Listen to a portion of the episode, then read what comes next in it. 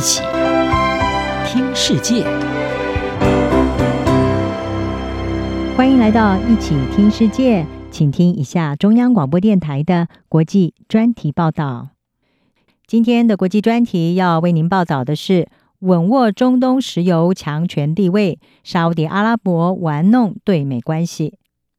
沙乌地阿拉伯所领导的石油输出国家组织和结盟油国，也就是 OPEC Plus，在日前宣布，从十一月开始，每天减产两百万桶的原油。而此举将会和美国总统拜登希望沙乌地阿拉伯协助降低油价的呼吁是背道而驰，并且甚至将会导致油价进一步的上涨。美沙关系可以说是再度的陷入紧张。在 OPEC Plus 宣布减产之后，沙乌地阿拉伯强调，这个决定和政治无关，而是为了在全球货币和财政紧缩的情况下维护石油市场的稳定，并且也坚决否认这个决定是选边站，同时也不是为了支持同为 OPEC Plus 一员的俄罗斯。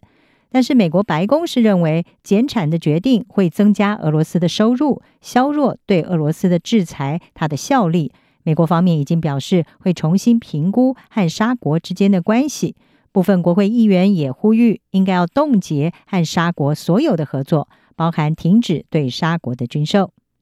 白宫发言人科比他更是以少见直接的用语说，沙乌地外交部可以试着编造理由或者是转移焦点，但是事实很简单。科比他说，有其他产油联盟的国家私下告诉美国，他们觉得被迫要支持沙乌地的指引。不过，波斯湾事务的专家和分析家认为，尽管两国有一些言语交锋，但是双方在对彼此施压的时候，也必须要做出务实的考量。华盛顿方面不会希望做任何事让沙国的石油部门他们的安全面临风险。任何对沙国石油输出的损害，都可能会让油价飙得更高，而且会让沙国更向中国和俄罗斯靠近。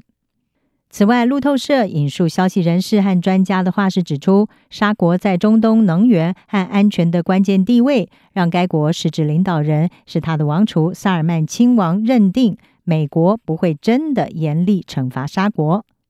而事实上，沙国和美国之间的关系，先前已经因为二零一八年《华盛顿邮报》的记者哈绍吉他的谋杀案，还有双方对也门战争的立场而陷入对立。美国政府认为萨尔曼亲王亲自下令杀害了哈绍吉，但是沙国是否认这项指控。此外，美国也因为也门内战已经造成巨大的人道和战略灾难，而决定要终止在也门战争当中一切的攻击计划。包括相关的军售案。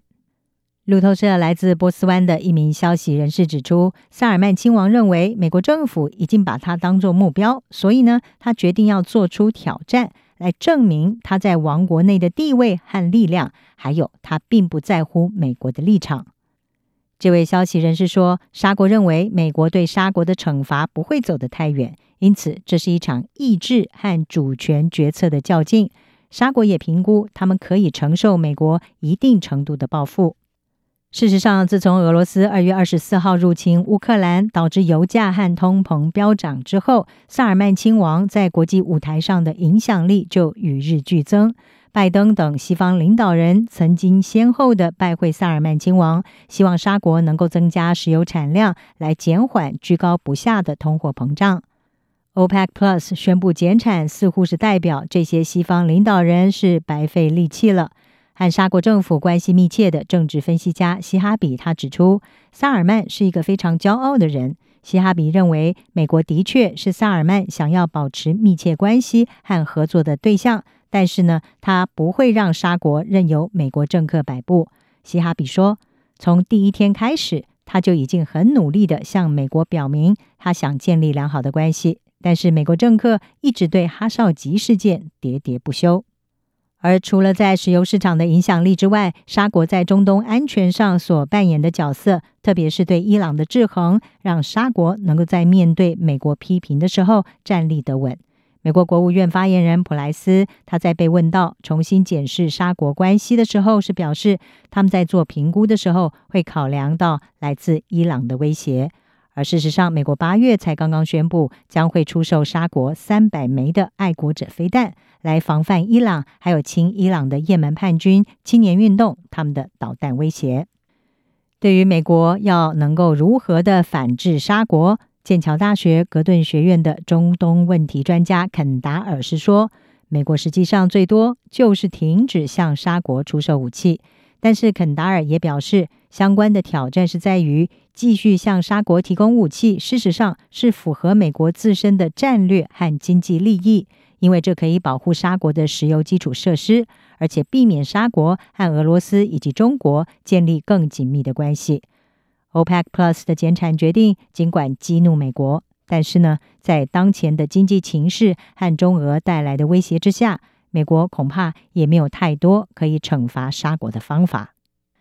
以上专题由郑锦茂编辑，海清清播报。谢谢您的收听。